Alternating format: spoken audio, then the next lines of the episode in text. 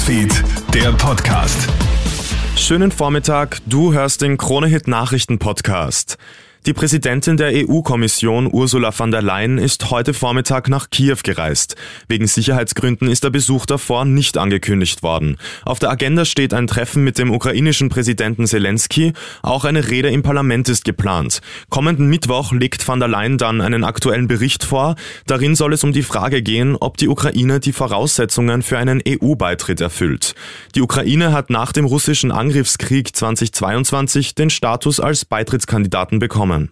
In der Nacht auf heute hat die israelische Armee einen Terroranschlag aus dem Libanon abgewendet. Dabei soll es sich um einen Raketenangriff auf den Norden Israels gehandelt haben.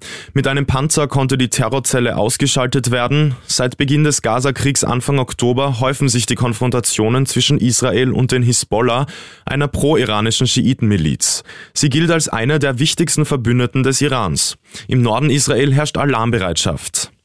Es ist eine der großen Streitfragen beim Klimaschutz. Inwieweit ist Fliegen noch okay? Für Kurzstrecken gar nicht, so die Regierung. Bereits vor drei Jahren werden Flüge für die Strecke Wien-Salzburg verboten.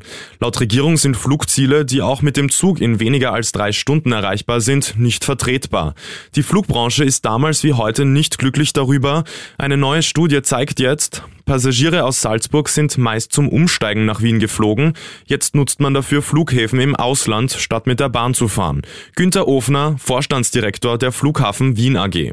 Die Studie zeigt jetzt klar, dass das nicht der Fall ist, sondern dass am Beispiel Salzburg 90 Prozent entweder mit dem Privatauto nach München fahren oder von Salzburg über Frankfurt oder Istanbul oder andere Hubs verreisen. Der Besuch der deutschen Außenministerin Annalena Baerbock in Kroatien sorgt jetzt für Aufsehen. Der Grund? Die Begrüßung mit dem kroatischen Amtskollegen Gordon Radman endet mit einem unangenehmen Kuss auf der Wange der Ministerin. Und das vor Dutzenden Kameras. Für den kroatischen Außenminister hagelt es jetzt Kritik. Er wird in den Medien nun dazu aufgefordert, sich bei Baerbock zu entschuldigen. Laut dem Minister selbst habe er seine Kollegin nur auf menschliche Weise begrüßen wollen. Das Video zum Vorfall findest du auf kronehit.at. Das war der Krone-Hit Nachrichten Podcast. Danke dir fürs Einschalten. Krone-Hit Newsfeed, der Podcast.